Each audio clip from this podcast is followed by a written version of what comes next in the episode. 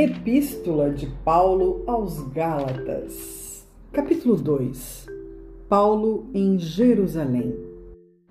Depois, passados 14 anos, subi outra vez a Jerusalém com Barnabé, levando também comigo Tito.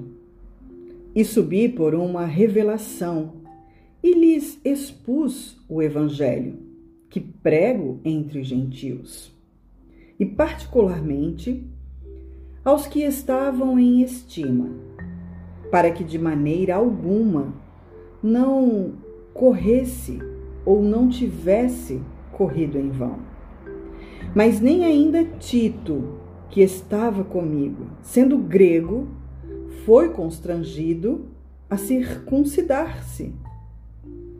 E isto por causa dos falsos irmãos que se intrometeram e secretamente entraram a espiar a nossa liberdade que temos em Cristo Jesus, para nos porem em servidão, aos quais nem ainda por uma hora cedemos com sujeição, para que na verdade do Evangelho permanecesse entre nós.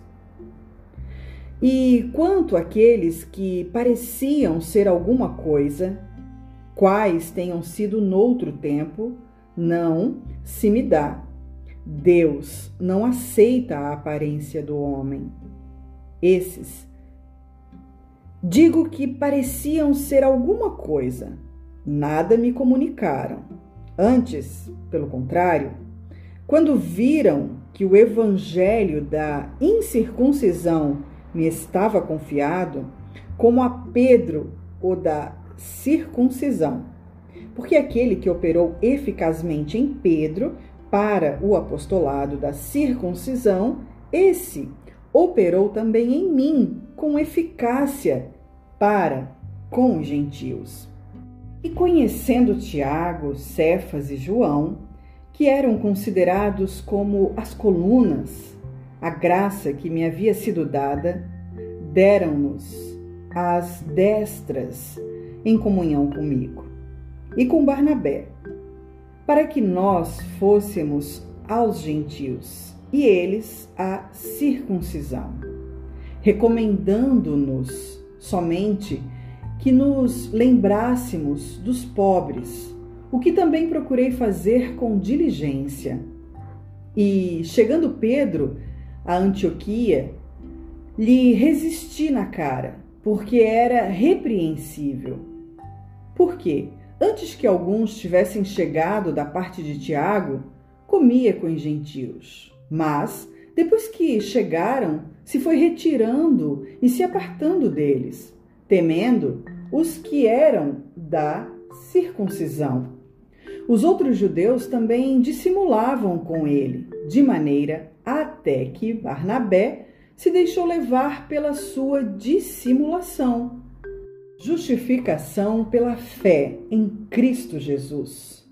Mas, quando vi que não andavam bem e direitamente conforme a verdade do Evangelho, disse a Pedro na presença de todos: Se tu, sendo judeu, vives como os gentios e não como judeu, por que obrigas os gentios a viverem como judeus?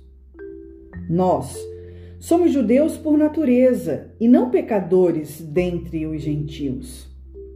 Sabendo que o homem não é justificado pelas obras da lei, mas pela fé em Jesus Cristo, temos também crido em Cristo Jesus, para sermos justificados pela fé em Cristo e não pelas obras da lei. Porquanto, pelas obras da lei, nenhuma carne será justificada.